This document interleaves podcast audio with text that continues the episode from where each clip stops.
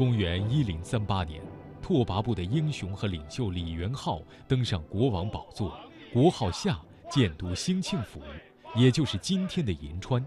这一年，李元昊三十六岁，史书把他的王国称为西夏。万岁万岁万万！这边前方，我们了解一下这张西夏帝王的世袭表。这张西夏帝王世袭表上，大家看到的第三位皇帝景宗元昊是西夏的开国皇帝，最后一位皇帝莫主宪是一二二七年的时候被蒙古军队所杀的。西夏立国一百九十年。从元昊到现的一共有十位皇帝。一零三八年元昊建国以后，追封了自己的祖父季谦和父亲德明为太祖太宗，加这两位皇帝，西夏帝王十二位。但是今天西夏皇家陵园范围内只发现了九座帝王陵园。我们认为呢，最后三位皇帝由于都是死在成吉思汗发动的二十二年的灭夏战争当中。很可能就是最后这三位皇帝没有陵园，陵区的九座帝王陵是从元昊到第七位皇帝襄宗安全的九座帝王陵园。纵观这个西夏，呃历史的一百九十年，十位皇帝在位时间呢一般都比较短暂，而第四位皇帝乾顺和第五第五位皇帝仁孝在位时间呢一共有一百零八年。这比西夏立国时间一百九十年的一半呢还要多。这两位皇帝统治时期是西夏国力呢最为强盛的时期。但是大家呢，如果从另外一个反面去理解这个问题，就是这两位皇帝过度重文轻武的统治，实实际呢为后来西夏灭亡呢也埋下了一个伏笔。在西夏的鼎盛时期，疆域包括今天的宁夏、甘肃、内蒙古西部。陕西北部、青海东部，面积达到八十三万平方公里。和汉族文化接触后，游牧的党项人学会了种植粮食、烧制瓷器，进入了农耕文明。不过，传统的畜牧业仍旧是党项人重要的生产方式。在西夏王陵一百七十七号陪葬墓里的发现，证实了这一点。在博物馆的显眼位置。一座鎏金铜牛有真牛般大小，重一百八十八公斤，外表通体鎏金，用青铜铸造。它是西夏王国留给后人的最精美的物品之一。铜牛的姿态自然生动，显然铸造者对牛的体态和习性十分熟悉。在发现鎏金铜牛不远的地方，还发现了一件小石马。石马采用了写意简洁的圆雕手法，风格古朴而粗犷。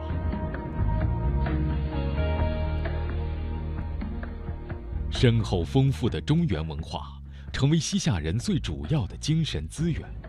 西夏人依照宋朝的样式，建立了一套以王权为中心的政治制度和法律制度，翻译大量的汉语经典文献。并试图用儒家思想规范和统治王国。随着时间的推移，西夏人一步步向汉文化靠拢，最终融化在古老的中华文化中。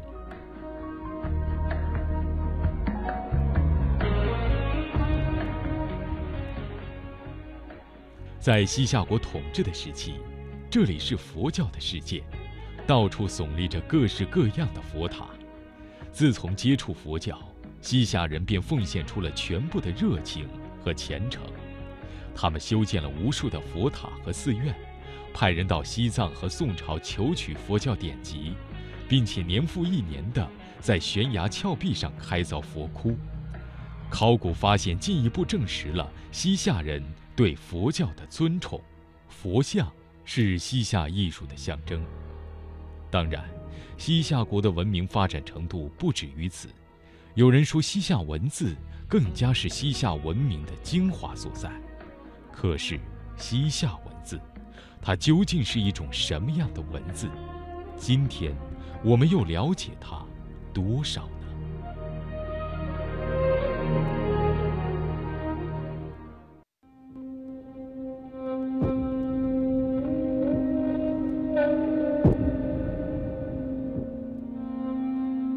甘肃武威一带曾经是西夏王国的领地，在这里也发现不少古王国的遗物。两百年前，就在武威大云寺内，一位前来游历的学者发现，院子里有一座碑亭被砖块砌满。僧人告诉他，里面藏着一块不吉利的石碑，一旦出事就会带来灾难。在学者的再三要求下，砖块终于被拆掉，秘密珍藏的石碑露出了面目。灾难并没有发生，石碑上只是刻着一些古怪的文字，看起来很像汉字，但博学的学者却一个字都不认识。绕到石碑的背后，看到了汉字。根据上面记载的年号，学者终于弄明白，原来石碑正面是失传已久的西夏国文字。这位学者是清朝著名的西北史地学家张树。这栋石碑就是有名的重修凉州护国寺感应塔碑。凉州碑的原件被封存在甘肃武威的文庙内，也是一件国宝。由于它呢是一个就是西夏文和汉文两面对照的这个碑，所以呢有许多专家学者最早开始翻译西夏文字，就是利用甘肃武威的这块这个碑，它相当于这个研究西夏文字的一个活字典。就在武威的西夏文石碑被发现后一个世纪，俄罗斯的探险家科兹洛夫又在黑水城发现大批西夏文典籍，西夏文成为一门新兴的国际学问，各国学者都试图破解它的含义。是在公元一零三六年，就是西夏建国前两年的时候，元昊命自己的大臣野利仁荣仿照汉字创制的。今天呢，我们可以看到这个西夏文字，就是以前我们一直有这样的说法，就是西夏文字的特点，远看都熟悉，但是近看不认识。就是西夏文字都像汉字，但是每一个字儿呢都和汉字有区别。西夏文字也是方块字，而且除掉汉字的题画没有，其他笔画基本都是借鉴于汉字。所以呢，专家们认为呢，西夏文字仿汉字而造。到今天为止，我们发现的西夏文字呢，一共是有六千多个，基本上都可以翻译成汉字。而且呢，西夏文字的发音呢，今天也掌握了呃许多西夏文字的发音。西夏文字是怎么发音的？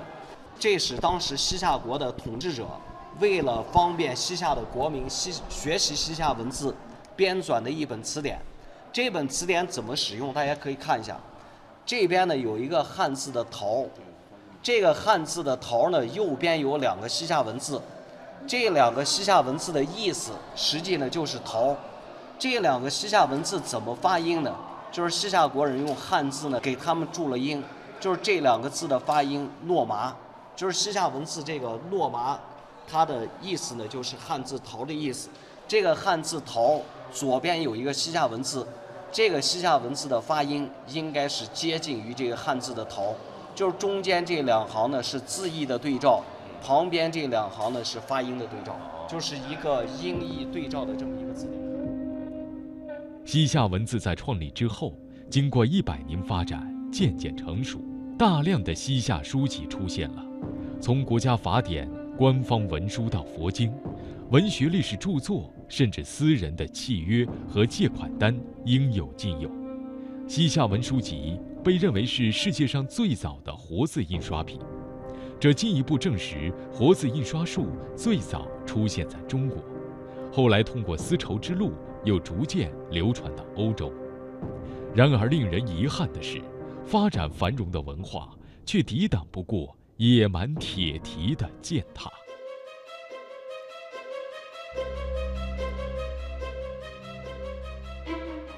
公元十三世纪。中国北方的蒙古草原崛起了一支无比骁勇的游牧民族，他们的首领铁木真是世界历史上的传奇人物。在他的带领下，蒙古部落被整合在一起，组成了东亚内陆最强悍的军队。但是，曾经征服了四十个国家的铁木真，到死也没有看到西夏国的灭亡。公元一二二七年。铁木真在征讨西夏过程中去世，这时的西夏国也已经耗尽了气力。不久之后，西夏末代国君不得不亲自前往蒙古统帅的周地投降。为了完成铁木真的遗愿，蒙古军队进入西夏国首都之后，开始毫无节制的屠杀和破坏，文明的成果转瞬间变成了废墟，更有无数无辜的西夏人被残酷杀害，延续了一百九十年的西夏国灭亡。在之后的历史变迁中，西夏党项人渐渐失去了踪影。他们中的大多数成为汉族或者蒙古族，祖先的故事被淡忘，往事变成了传说。在西夏王陵的遗址，每座陵园中最显眼的建筑被称作陵塔。陵塔高高的耸立在那里，似乎在向每一位来参观的游人讲述着一段段繁华和没落的。故事。后来顽强生存了四百多年的西夏文字，渐渐被人们遗忘，成为死文字。无论是死去的文字，还是变成废墟的陵墓，西夏古国对很多人有着特殊的吸引力。它悲壮的毁灭和曾有的辉煌一样，富有传奇的魅力。人们相信。这个消失的王国一定还留下了许多的秘密，等待我们去探索，去寻找。